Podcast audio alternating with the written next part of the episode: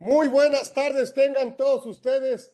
Hoy estamos, la verdad, muy contentos. Hoy vamos, llegamos a nuestra edición número 100 de Conversando con Orfe, 100 programas, 100 conversatorios con grandes amigos, con grandes personalidades, pero quisimos, quisimos conmemorar y quisimos festejar esta edición 100, esta edición 100, pues con una grande, la verdad, con una grande, Diana Bernal, ladrón de Guevara. Híjole, la verdad es que no, no es que le quite el tiempo en leer eh, eh, eh, su, su, extraordinario, la verdad, es, tiene una carrera obviamente abogada por la Universidad Iberoamericana, servidora pública de primer nivel en los tres poderes de la Unión durante las tres últimas décadas.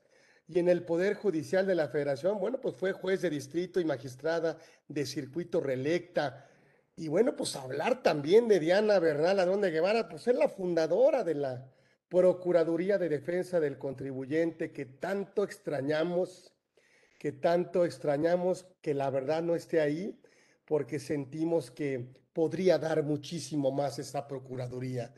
Y que qué mejor tenerla aquí y además nosotros en la comunidad Orfe, bueno, pues tuvo bien ser la galardonada 2020 y es integrante del Salón del Fiscalista como la Fiscalista del Año en el 2020. Y ahora, bueno, pues por supuesto tenemos una gran amistad y hablar de Diana Bernal, pues es hablar de una protagonista, de una líder de opinión en todo el ámbito fiscal de nuestro país y la verdad en el mundo. Entonces, pues siempre, siempre será un privilegio para nosotros tenerla aquí y pensamos en ella, porque tiene que ser ella la que esté con nosotros en esta edición número 100.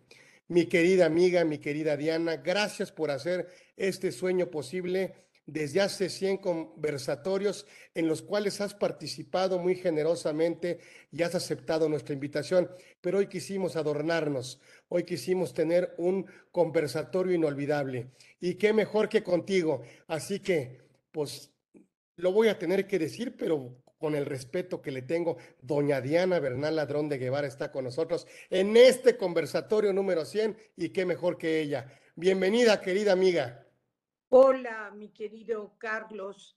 Ante todo, pues quiero agradecerte muchísimo que me hayas tenido en consideración para esta edición 100 o número 100 de estos buenísimos conversatorios que vienes organizando con temas relevantes explicados en forma pues sintética, sencilla, en exposiciones muy profundas, pero que tienen una gran facilidad de ser comunicadas a tu numeroso auditorio, al numeroso auditorio del Instituto Orfe. Y obviamente para mí es un honor el estar aquí en esta tarde. Y por eso he escogido, eh, mi querido Carlos, este tema de la Procuraduría de la Defensa del Contribuyente que para mí constituye un hito en la justicia del sistema, un hito en el sistema de justicia fiscal mexicano.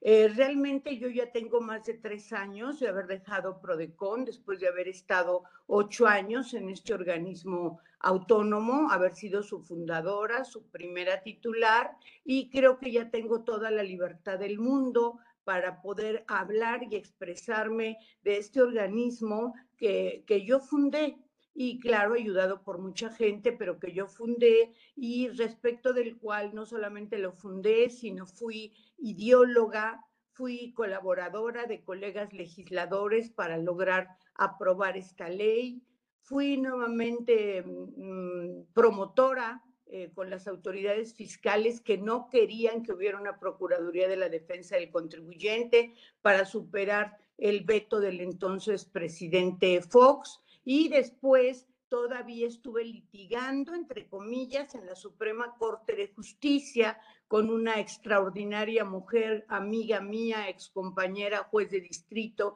la ministra Margarita Luna Ramos, quien fue ponente en la acción de inconstitucionalidad que promovió el presidente Fox, porque por ningún motivo se quería que naciera la Procuraduría. Entonces, si te parece bien, amigo, así te digo, mi dilecto doctor, eh, me gustaría más que nada platicar de mi experiencia, de cómo la viví, de cuál fue la historia de la Procuraduría tras bambalinas, porque realmente pues creo que actualmente conocemos de sobra sus facultades, la forma en que se ejercen, su ley, sus lineamientos, los criterios que publica con toda puntualidad, la difusión que actualmente está haciendo su titular en funciones, el maestro Plasencia, a través de esta revista Pro de Contigo y a través de muchos tutoriales y muchos videos. Entonces yo más bien quisiera, si tú me autorizas, desde luego, este, contarles, ahora sí que como dicen, como yo la viví. ¿Qué te parece?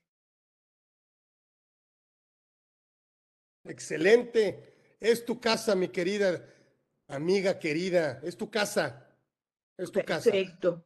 Bueno, pues voy a empezar mi historia en la delegación Iztapalapa, donde por azares del destino me encontraba yo en el año aproximadamente 2002 como subdelegada de jurídico y gobierno cosa que me frustraba un poco, pues si bien eh, respetaba mucho al delegado, yo había sido magistrada de circuito y era magistrada de circuito reelecta. Entonces no comprendía cómo me había dormido como magistrada de circuito reelecta y me había despertado como subdelegada en Iztacalco.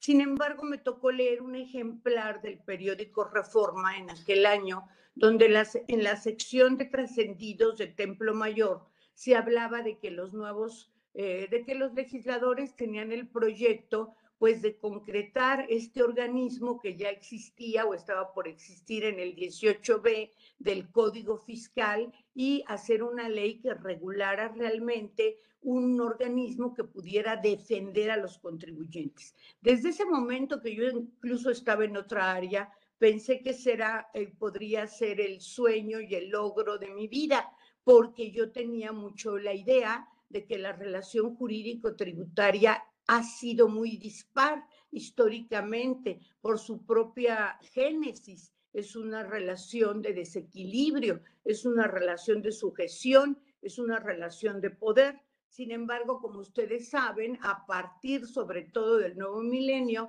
se empezó a insistir a nivel internacional, un poco más tarde se va a crear el, documento de derechos de los contribuyentes en Europa y em, pensé que ya era también la hora de que México pudiera empezar a caminar en este tema de los derechos de los contribuyentes, porque realmente, pues como yo lo decía en mis clases en la Ibero, que durante muchos años las di, eh, los derechos de los contribuyentes no son otros que pagar y calladitos.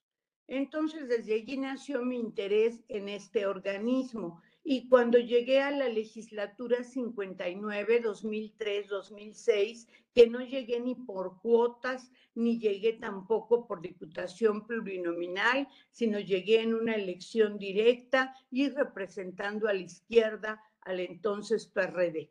Entonces yo ya había hecho desde mi propaganda para poder ser electa por la gente, yo había prometido luchar por los derechos de quienes pagamos impuestos. Y entonces, pues desde que llegué me di a la tarea de ver cuál era la mejor forma y se me ocurrió que deberíamos tener lo que ni siquiera hoy tiene Estados Unidos. Estados Unidos tiene un catálogo, un protocolo que está en la página de su ombudsman, pero no tiene una ley de los derechos del contribuyente.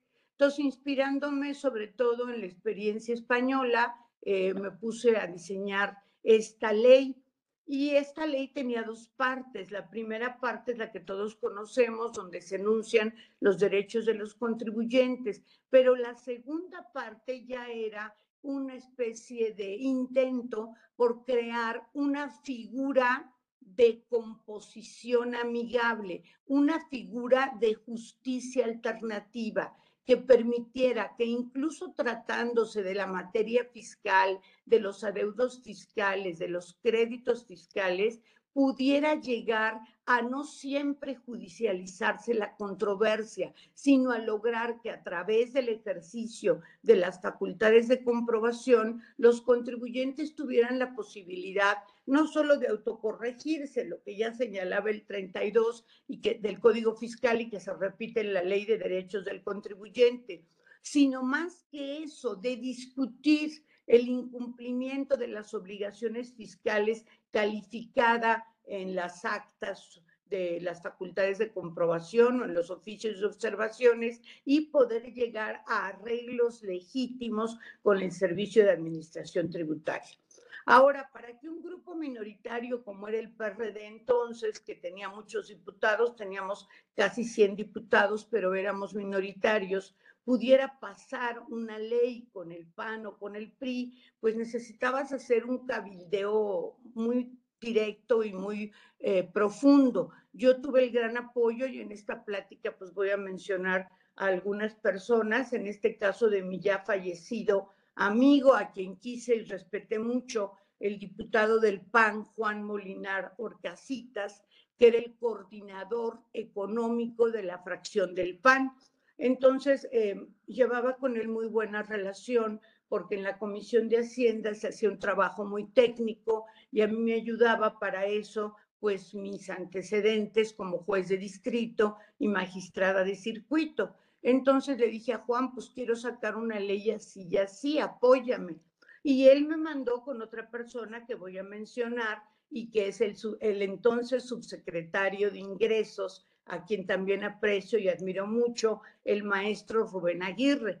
Entonces Rubén me dijo, Rubén la verdad se portó con una gran apertura y me dijo, estoy de acuerdo con tu ley, pero la segunda parte no me parece, vamos a cambiarla, vamos a poner otras cosas, no te metas en eso de los acuerdos. La verdad era algo muy atrevido, muy inédito para la materia fiscal poder tener medios alternativos de defensa. Entonces me acuerdo que Rubén y yo hacíamos el, el chascarrillo y le decía, yo soy la mamá de la ley de la, de la de derechos de los contribuyentes. Y él me decía que era el padre y le decía no tú cuando mucho fuiste el padrastro porque no quisiste introducir pues esta figura de los acuerdos previos a la liquidación del crédito fiscal entonces, ya que salió esta ley federal de los derechos del contribuyente, la senadora Marta Tamayo del PRI había presentado una propuesta de ley orgánica de la Procuraduría de la Defensa del Contribuyente. Pero en esa propuesta, la Procuraduría era simplemente un defensor legal para casos de no muy elevada cuantía. Y afortunadamente quien tuvo mucha visión, mucha iniciativa de lo que debería ser la Procuraduría fue mi colega y amigo, el diputado Juan Carlos Pérez Góngora. Juan Carlos se puso a estudiar todo lo que era el Taxpayer Advocate Service en Estados Unidos, que es el ombudsman de allá, que ya tenía una experiencia como de 15 años para esa época, y se le ocurrió introducir esta especie de figura de ombudsman. ¿Por qué ombudsman? Porque recibe quejas en contra de los actos de autoridades, en este caso en contra de los actos de las autoridades fiscales, tramita procedimientos a ver si logra llegar a una decisión que pueda ser eh, favorable al contribuyente, pero que sea aceptada por las autoridades fiscales y si no, como cualquier ombudsman, emite recomendaciones. Esto se logra en 28 artículos que tiene la ley orgánica de la Procuraduría de la Defensa del Contribuyente. Entonces, obviamente, cuando Juan Carlos, que también estaba en la Comisión de Hacienda, me hizo favor de platicarme de su proyecto, pues yo me pareció extraordinario, intervine en algunas cosas y decidimos que lo íbamos a votar. Pero el PAN, y lo digo con todo respeto, pero pues ya son historias pasadas, por ningún motivo quería la ley orgánica de la Procuraduría de la Defensa del Contribuyente. ¿Por qué? Porque Hacienda de ninguna manera quería que ninguna figura y menos un organismo con cierta autonomía de, desde luego presupuestaria y de gestión, pues pudiera enturbiar la recaudación. Entonces, pues esta es una ley realmente que sale del Congreso. No es una iniciativa del Ejecutivo, es una iniciativa de varios legisladores de esa legislatura y que no fue apoyada por el grupo que en esa época era el grupo parlamentario del presidente de la República. O sea, yo creo que eso es motivo de orgullo de esta ley, que ahorita veámoslo, ¿no? Qué difícil es que salga una ley en contra de la voluntad presidencial. Esta ley salió en contra de la voluntad presidencial. Y ahí viene otra anécdota que quiero compartir con ustedes. El coordinador del grupo parlamentario del PRD era el hoy jefe de la unidad de inteligencia financiera, Pablo Gómez, y con, es un hombre muy duro. Eh, eh, también fue gran amigo, pero es un hombre muy duro. Y entonces me dirigí a con él y le dije, oye Pablo, pues ya está el dictamen de la ley, la trae el PRI y yo creo que el PRD debe votar a favor. Yo era la secretaria de la Comisión de Hacienda, por eso tenía ese derecho de decirle eso al coordinador. Me dice, no, Diana, ¿cómo crees? Dice, va a ser otro elefante blanco, ¿para qué seguimos creando elefantes blancos? Necesitamos pues la visión que se tiene, ¿no? De mayor austeridad en el presupuesto. Le digo, es que es imprescindible poner a alguien que evite el gran desequilibrio que existe entre las autoridades fiscales y los contribuyentes. Pablo es muy inteligente, pero me dijo, no, ¿cómo crees? Eso nunca va a cambiar, olvídate, no vamos a votar con la ley. Y entonces yo le dije, ok, este, eh, Pablo, pero va a ser muy feo porque hay muchos diputados del PAN que finalmente creo se dejó el voto libre, que si van a votar, va a votar el PRI y va a ser muy feo que el PRD, que representamos pues la modernidad de la izquierda, no votemos por la ley. Ese argumento lo convenció y afortunadamente me dio el sí, el que era conocido por el doctor no, me dio el sí y gracias a eso pudimos votar la ley, pero allí no acabaron los intríngulis para que esta ley prevaleciera, porque fue vetada. Y sobre todo el motivo del veto es que no quería el presidente ni Hacienda que el titular de la Procuraduría fuera designado por el Senado de una terna enviada por el presidente como tipo ministro de la Corte, sino que quería que en todo caso eso debería ser considerado como un alto empleado de la federación y debería ser, por lo tanto, designado por el presidente y ratificado por el Senado. Entonces, así lo opinaba y también respecto de los consejeros independientes que integran el órgano de gobierno de Prodecon. Entonces se veta la ley, regresa a la legislatura y allí estuve, eh, en esta ocasión voy a mencionar al diputado del PRI, José Luis Flores, también querido amigo, a la senadora Marta Tamayo del PRI y su servidora, yo con la anuencia de mi coordinador económico, que era mi querido amigo Alfonso Ramírez Cuellar, nos dimos a la tarea de estar negociando con eh, Hacienda para que pudiera pasar esta ley. Y se le modificaron algunas cosas, pero Hacienda quería que se modificara la forma de nombrar al titular. Y entonces este, dijo Hacienda definitivamente no. Y Juan Carlos dijo, pues si la ley no sale, el diputado Pérez Góngora, nombrado el titular por el Senado, pues mejor que no salga. Total, nuevamente nos opusimos, porque luego dicen que los diputados y diputadas no hacen nada. Yo creo que hacen muchas cosas, pero además este es un ejemplo de cómo diputados y diputadas nos superamos el veto porque regresamos la ley en los mismos términos, el nombramiento y en este caso, pues ya el presidente Fox no la podía vetar, la publica en el diario oficial de la Federación el 4 de septiembre del año 2007, 2006, 2006, perdón. Y ya de allí se va a una acción de inconstitucionalidad en la Suprema Corte precisamente para decir pues que no podía de ninguna manera esta ser una designación del Senado, sino tenía que ser una designación del presidente de la República. Esta acción de inconstitucionalidad, como les comenté, les, eh, le tocó a la ministra Margarita Luna Ramos, Para esa época yo ya no era diputada, era magistrada del Tribunal de, Federal de Justicia Fiscal y Administrativa en ese momento pero el, el, senador Gustavo Madero, que en ese momento ya era senador y que había participado en la creación de la ley, pues me dijo, habrá la posibilidad de hablar con la ministra para ver si puede pues resolver, ya sea que resuelva en un sentido o en otro, pero pues el presidente no quiere nombrar, ya estaba el presidente Felipe Calderón, no quiere nombrar titular si no se supera esto de que sea por el Senado. Y aquí les voy a platicar una anécdota pues, simpática, tal vez una persona maravillosa, extraordinaria e injundiosa que luchó a capa y espada por la Procuraduría de la Defensa del Contribuyente, es la hoy senadora Minerva Hernández Ramos.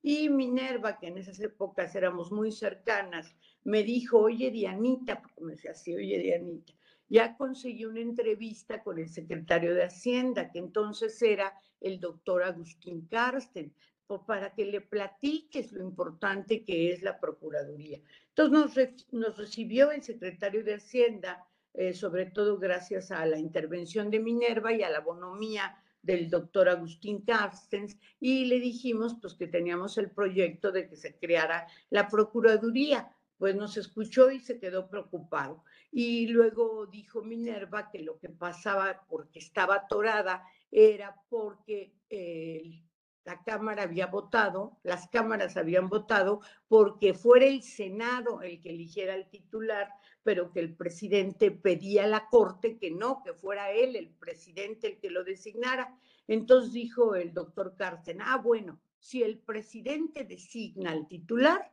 cuenten conmigo para ese proyecto. Entonces, pues en cierta medida nos quedamos contentas, pero seguí esta idea de Hacienda de lo peligroso que era un titular designado por el Senado. Y yo les pregunto, hoy tenemos un gran titular, pero ¿está designado por el Senado? No, o sea, lo que le da su gran fortaleza también a la Procuraduría, y esto lo digo sin demérito de mi querido Luis Alberto Plasencia, que creo que ha hecho un excelente trabajo, pero lo que le da su fuerza a la Procuraduría es esta designación por parte del Senado a través de la elección, pues en una terna propuesta por el presidente de la República. Bueno, finalmente por el año 2009 se listó la la acción de inconstitucionalidad y solamente se alcanzó a declarar inconstitucional lo relativo a los consejeros, porque la ley original señalaba que los consejeros del órgano de gobierno también debían ser propuestos por el presidente y aprobados por el Senado. Eso sí se logró la mayoría para declararlo inconstitucional, pero no se logró la mayoría para declarar inconstitucional el nombramiento del titular. Bueno, pues ya una vez que la Corte resolvió, el Senado tenía que cumplir, el Senado, la Cámara de Diputados tenían que cumplir. Y pues también allí ustedes ven que eso es muy difícil, ¿no? Lo hemos visto con esta ley que permite el uso lúdico de la cannabis y que no ha logrado aprobarse, pese a que la Corte ya declaró que sí puede ser constitucional este uso lúdico. Pues también allí, gracias a la senadora Minerva Hernández, gracias a otros legisladores, sobre todo y de manera muy especial, allí sí el padre amoroso de la Procuraduría y que luchó con todo primero como coordinador parlamentario del PAN en el Senado y después simplemente como senador es el senador Gustavo Madero, que fue junto con Minerva Hernández incansable para tratar de destrabar la Procuraduría. Entonces vuelve este, la resolución de la Corte al, al Senado y el Senado pues vota ya con el cambio de los consejeros la ley esto fue en abril de 2009, si mal no recuerdo, y ya queda listo para que se nombre al titular, Carlos, y daba 30 días el transitorio para que el presidente de la República designara al titular, y esto sucede en abril de 2009. Sin embargo, van a tener que pasar todavía dos años más, hasta abril de 2011, para que por fin el presidente Felipe Calderón envíe una terna. Y para eso, pues fueron dos años de intenso cabildeo, dos años en que yo en lo personal pues me lancé a ver al consejero jurídico Miguel Alessio Robles, al secretario de Trabajo que conocía yo, Javier Lozano, al entonces senador Manlo Fabio Beltrones, desde luego pues este eh, los que ya he mencionado, el senador Gustavo Madero, y así iba yo como suplicante eh, diciendo a Javier Lainez Potisek, tipazo y amigo, que en esa época era procurador fiscal y que hablamos con él y le dijimos, oye, pues es muy importante que, que nazca. Él, la verdad, sí tuvo apertura mucho para esto. Y finalmente, a través de componendas políticas que no viene el caso mencionar, se logra por el inicio de 2011, el senador Gustavo Madero le dice al presidente Calderón que no puede irse de su mandato, ya iban a ser las elecciones, faltaba poco para que ya el presidente Calderón le quedaba un año para que ya terminara el mandato y le dice, es importante que seas tú el que eh, designes o mandes la terna para designar al titular de la institución. Y logra por fin que, que, el presidente Calderón lo acepte. Y envían, bueno, envían la terna y eh, una anécdota muy simpática es que pues la terna llegaba, no llegaba. Eh, yo le hablé a mi amigo Miguel Alesio y le dije, oye Miguel, eh, que era el consejero jurídico, no sabe si ya está la terna. Me dice, no, Diana, no hay nada, olvídate de eso.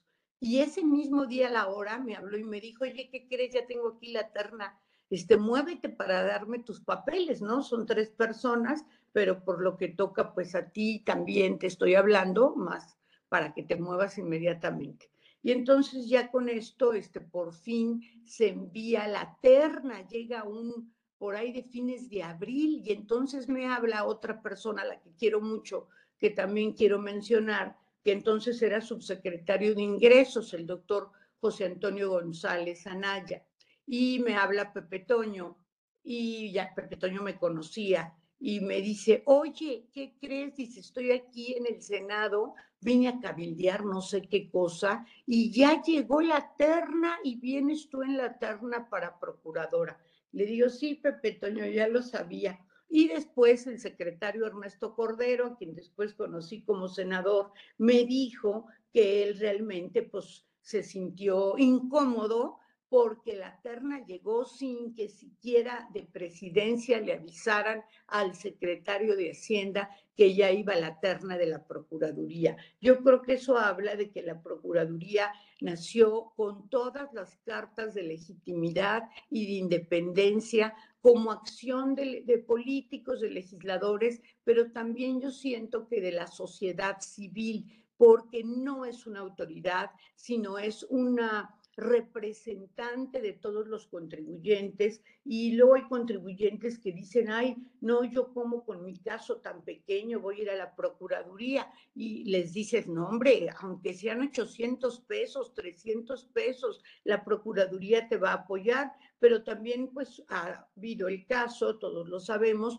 de grandes contribuyentes, de empresas multinacionales que acuden, ya han acudido a la Procuraduría y también se decía, pero ¿cómo la Procuraduría debería apoyar nada más a los más eh, necesitados, a los más vulnerables? Y no, yo siempre decía, la Procuraduría es para todos porque así se creó y porque además los derechos son para todos para todas las personas, en este caso incluso las personas morales.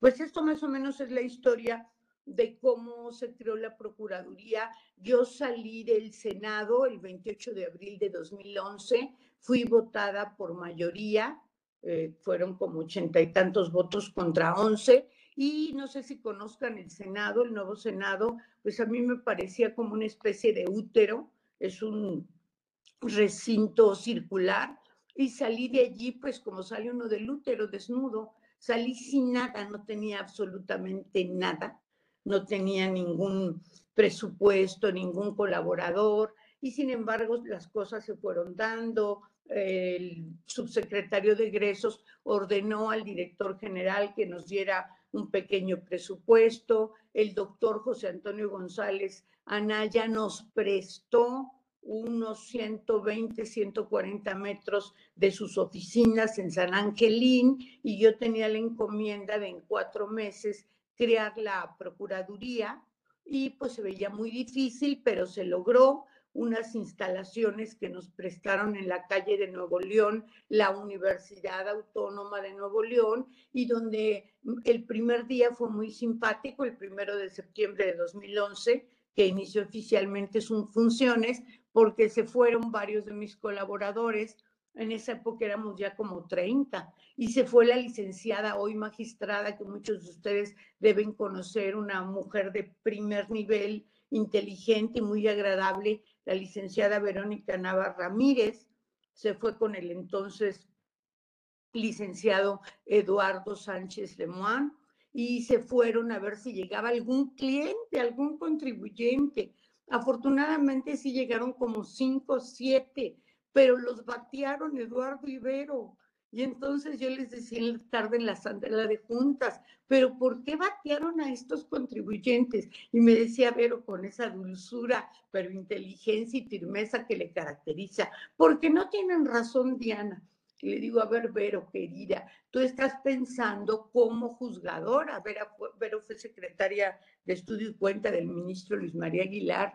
Y usted también, Eduardo, está pensando como secretario del tribunal. No, ahora tenemos que ponernos no solamente como abogados de los contribuyentes, sino como promotores, amigos, auxiliares, descifrar su caso, ver cómo los podemos ayudar. Y afortunadamente se fue entendiendo muy bien por mi equipo, muchos jóvenes hubo en este equipo, muchas personas que se incorporaron incluso a la administración pública y se fue entendiendo este cambio de paradigma, que aquí teníamos que ver necesariamente la visión del contribuyente.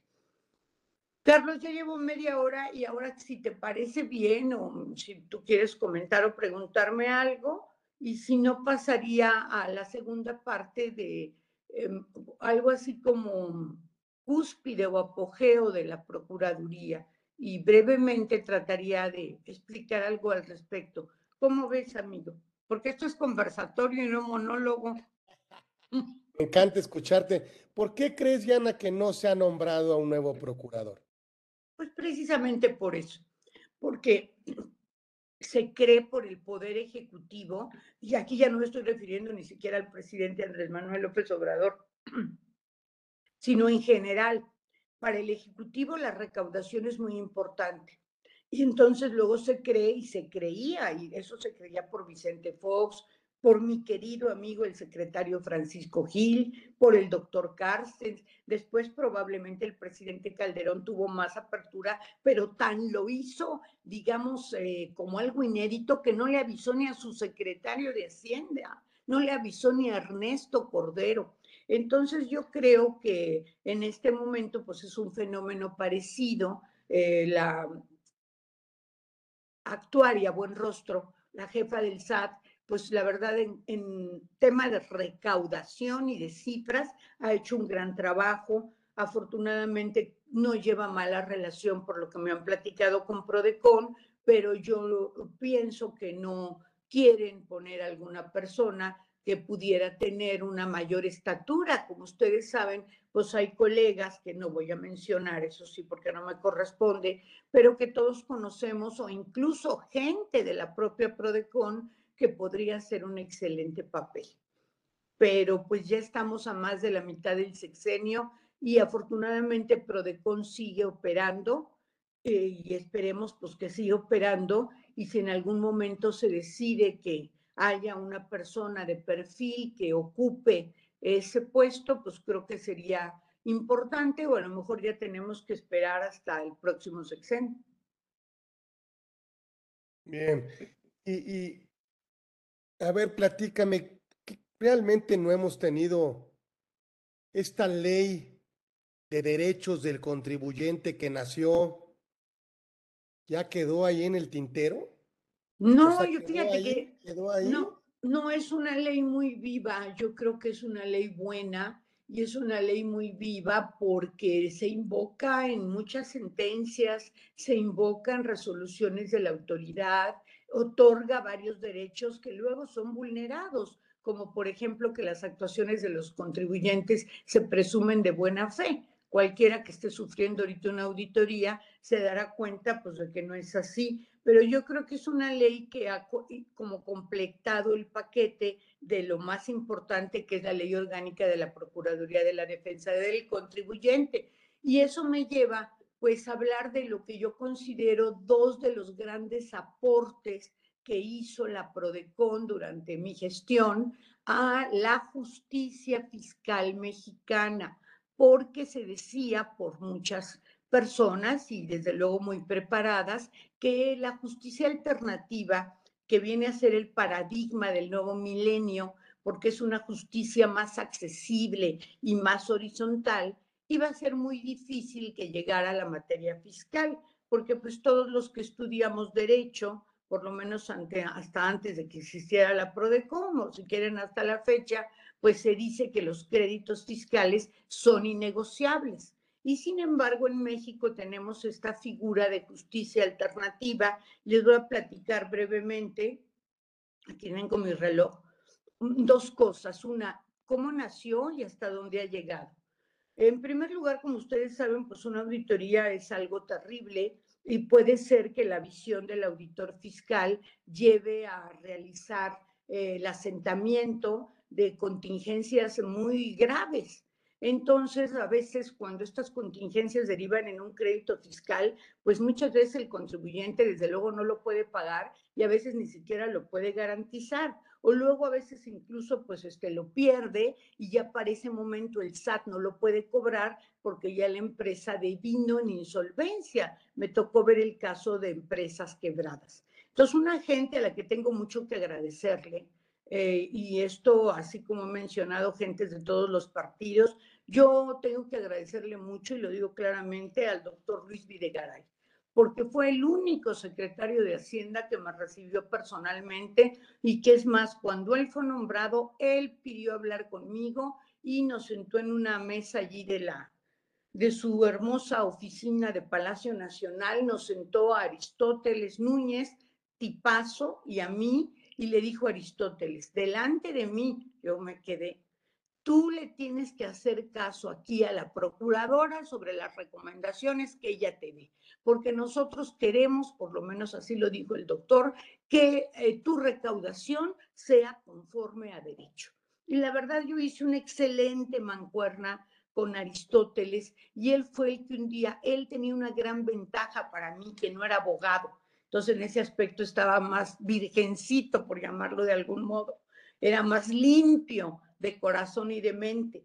Y un día me dijo eso, oye Diana, tenemos mucho problema a veces, pues para determinar resoluciones por montos tan impresionantes y cuando las llegamos a ganar en tribunales, muchas veces ya no las podemos cobrar. Son resoluciones de miles de millones y pues prácticamente tenemos que quebrar a la empresa y eso ni así logramos pues eh, satisfacer el interés fiscal. Dice, no habría una forma de que no lleváramos todo a tribunales.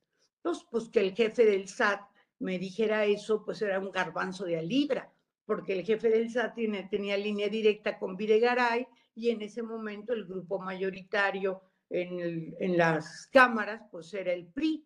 Entonces yo le dije, me acordé de la figura que había querido introducir en la ley de los derechos del contribuyente y le dije, sí, déjame pensar en qué tipo de figura o de medio alternativo podemos poner para que las auditorías se pueda llegar a un arreglo en los casos en que se pueda y en los casos que no, no. Entonces, como lo narro en el prólogo del libro que escribió mi querido colaborador de aquellas épocas, Edson Uribe Guerrero, regresé yo a Prodecon y le pedí a Edson y a Eduardo que nos pusiéramos a ver qué se nos ocurría. Y así diseñamos prácticamente todo lo que hoy son el 69, seis siguientes, seis, siete artículos. Después fueron revisados por otra persona de primer nivel, que es el licenciado Jaime Flores, que en esa época era el administrador general jurídico del SAT y eh, le gustó mucho la figura y finalmente se la presentamos a, Aristóteles, Aristóteles le pareció excelente, fuimos a desayunar y me dijo, ¿qué crees? Ya le hice la presentación al doctor Videgaray. Le digo, ¿y cómo lo vio? Dice, pues la verdad sí le di un poco de temor.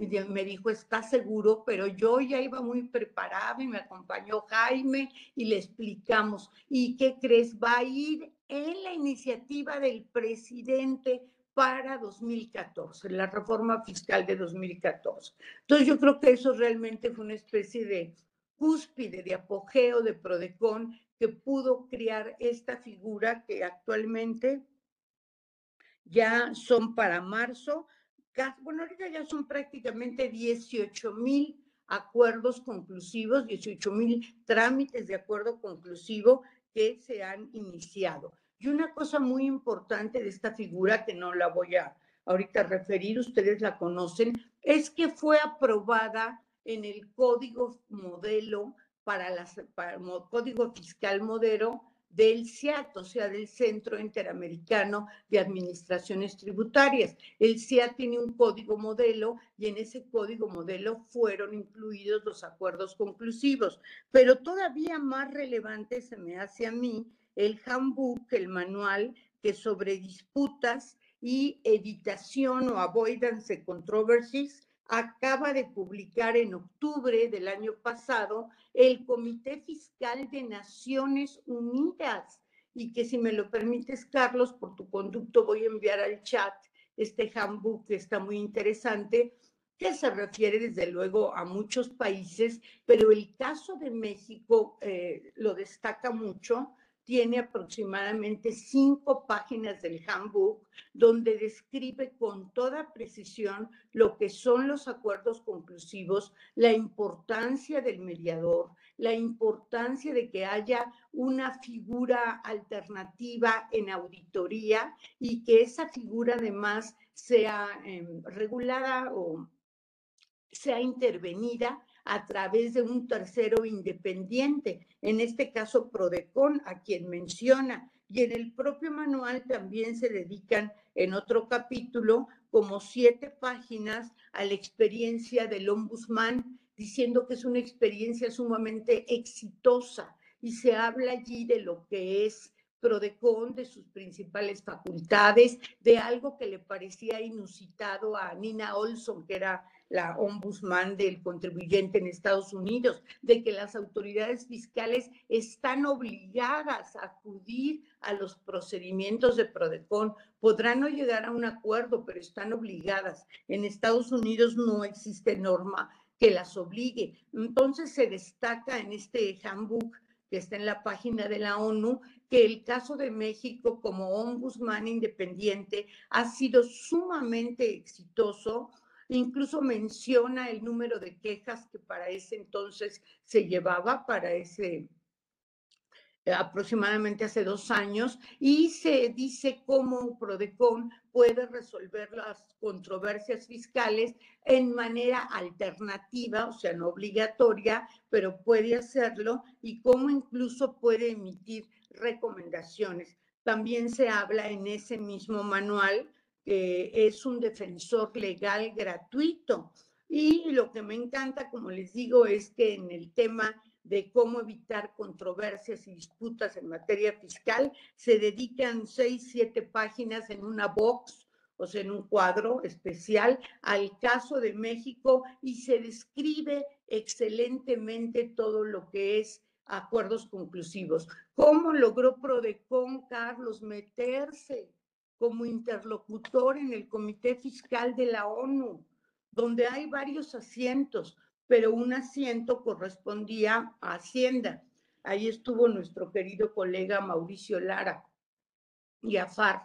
Y Prodecon consiguió tener un asiento, consiguió escribir esta parte que luego fue revisada y allí pues reconozco a dos colaboradores míos extraordinarios, eh, Edson Uribe y Germán Martínez, que lograron no solamente son todo lo que es la ideología, la discusión, exponer la experiencia de México en foros internacionales del Comité Fiscal de la ONU y Germán lo que logró fue abrir todas estas puertas porque es un funcionario de carrera de alto nivel que actualmente está en su práctica privada y que logró abrir la puerta. Entonces, sí podemos estar orgullosos por más que se, ahora se hagan críticas a veces a Prodecon, como tú señalabas, que pues que yo diría que es una etapa transitoria, pero en la que la Prodecon ha hecho muchas cosas destacadas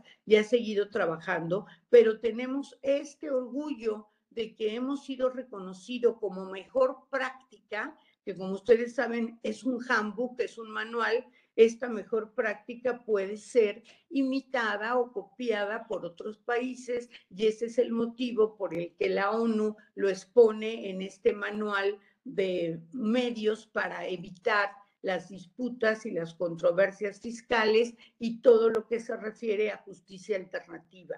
Y por eso creo que la PRODECON es un hito en la justicia fiscal mexicana, porque logra eh, em, operar, desarrollar, promover y muchas veces tener gran éxito en medios alternativos de solución de controversias. Ahora que estoy en la práctica privada, pues eh, muchas o algunos de los eh, personas que me han hecho favor de confiarme en sus asuntos, eh, ante todo piensan en el acuerdo conclusivo, que por desgracia ya ha sido limitado, porque como ustedes saben, ya solamente son 20 días a partir de, del acta final que se tiene o del último oficio de observaciones que se tiene para promover el acuerdo. Y antes se podía promover el acuerdo incluso cuando te dejaban el citatorio para notificarte la liquidación, te podías ir de inmediato a Prodecon y obtener la suspensión para que la liquidación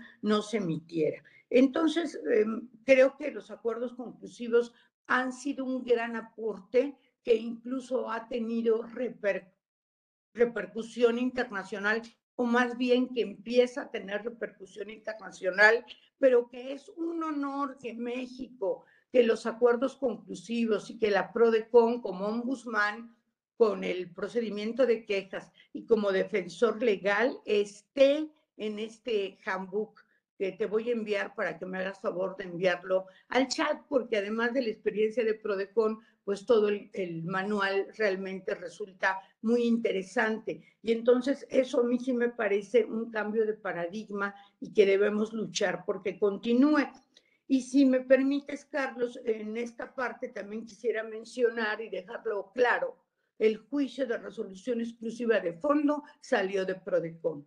Prodecon fue el que pensamos, o sea, allí mis colaboradores más cercanos y su servidora dijimos, bueno, Aquí en el acuerdo conclusivo estamos obteniendo excelentes resultados, pero te vas a tribunales y por desgracia muchas veces son muy formalistas. Y había estas tesis tan interesantes de la Suprema Corte donde se hablaba del principio de ponderación, que allí uno de los grandes ideólogos, me atrevo a decir, de ese principio y que lo estudió mucho también en la experiencia de Colombia es eh, mi querido hoy magistrado Juan Carlos Roa, que es un gran conocedor sobre el fondo, sobre la forma y sobre cómo debe ser una ponderación entre el cumplimiento de los requisitos formales y el fondo realmente del conflicto.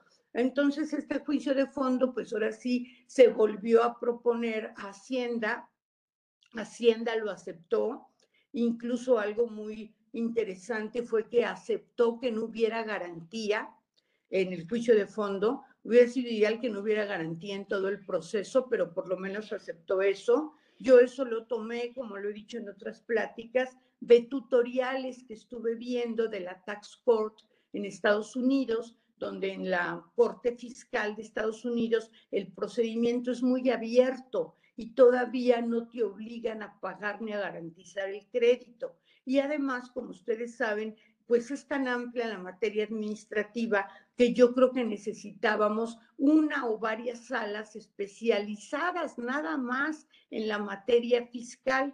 Entonces se logró que naciera este juicio, se logró bajo la Secretaría de José Antonio Mit que no se garantizara en el juicio y posteriormente, cuando ya nació el juicio, había reticencias del Tribunal Federal de Justicia Administrativa para crear pues algunas salas de fondo. Originalmente se pensaba en tres, en Ciudad de México, Monterrey y Guadalajara, pero tuvimos una comida que también ahora la voy a mencionar con Osvaldo Santín, que era el jefe del SAT, una gran persona, con Max Diner, un tipazo, un hombre extraordinario, muy inteligente y que era el procurador fiscal y su servidora como procuradora de la defensa nos invitó a comer, mi querido amigo, el presidente de entonces, el magistrado Carlos Chaurán, y me dijo, pues confórmense con una sala, ¿no? Y dijimos, pues sí, aunque sea una sala de fondo, pero que nazca la figura. E incluso, pues ahí se comentó de que en el tribunal, así como hay gente capaz que sabe de diversos temas, pues hay gente que le falta mucho conocer sobre la especializada materia fiscal, pero hasta se nos permitió comentar los nombres de los tres primeros magistrados, no porque nosotros los fuéramos a nombrar, sino porque se requería gente realmente conocedora de la materia fiscal y así ya es historia que la sala exclusiva de fondo nació con Juan Carlos Roa, mi queridísimo amigo también Javier Ramírez Jacintos y con mi querido amigo, conozco, conozco yo creo que hace 30 años, Gustavo Esquivel, que desafortunadamente ya no se encuentra, pero así fue como nació la sala de fondo. Entonces, yo creo que sí ha habido un cambio de paradigma en la justicia fiscal, que estamos yendo hacia la justicia alternativa y hacia la justicia de fondo, que va a ser este, todos los que han tenido la generosidad de escucharme, tú, mi querido Carlos, todos mis colegas, todos mis amigos y amigas, debe ser la justicia del nuevo milenio una justicia más horizontal, más flexible, alternativa y que se preocupe por el fondo más que por la forma. Gracias, Carlos. Ay, mi querida Diana, qué rápido se va, caray, esta, pues esta clase magistral, pues más bien no una clase, toda tu vivencia. Eh, eh, qué padre, porque, bueno, pues de alguna otra manera bueno, hay hasta una sala con tu nombre allá en la Prodecon.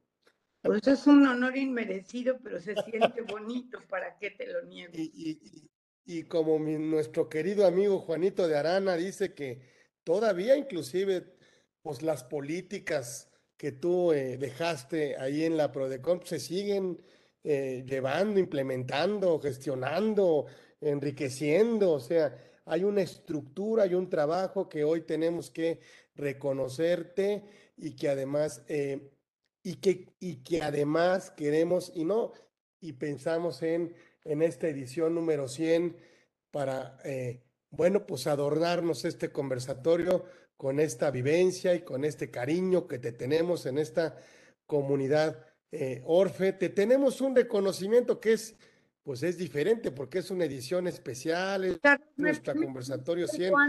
Gracias a la pandemia, gracias a la pandemia, pues, pues nació.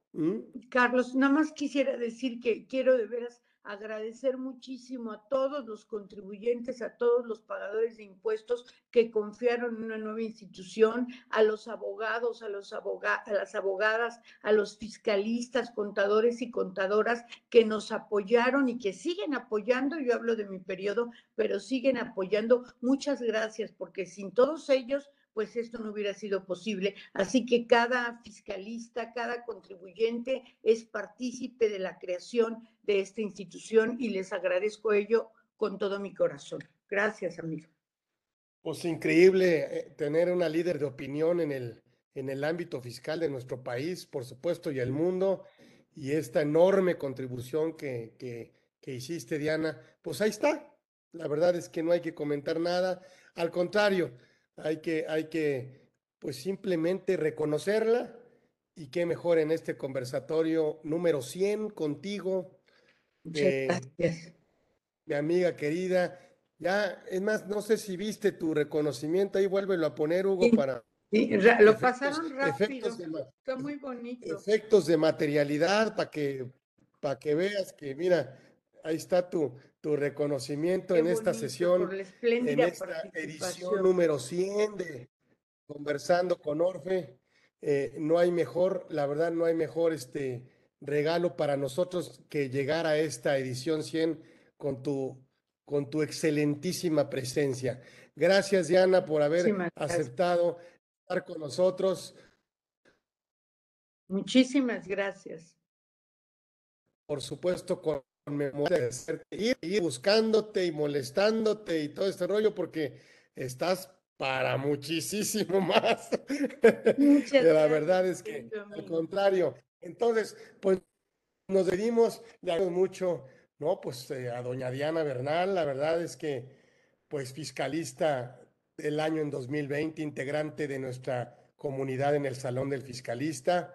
Y, y bueno, pues ya la conocen, la verdad es que no necesita grandes pues las tiene, mi querida amiga. Así que gracias a ti, a todos los que se metieron en las redes también, que no aparecen aquí, pero que nos siguen también en vivo en este conversatorio. Y nos vemos el próximo miércoles, como ustedes saben, si Dios nos lo permite, igual una de la tarde, nos veremos por aquí. Gracias a ustedes, estuvo con nosotros doña Diana Bernal, ladrón de guerra. Gracias. Gracias, Gracias. hasta luego, Gracias. chao.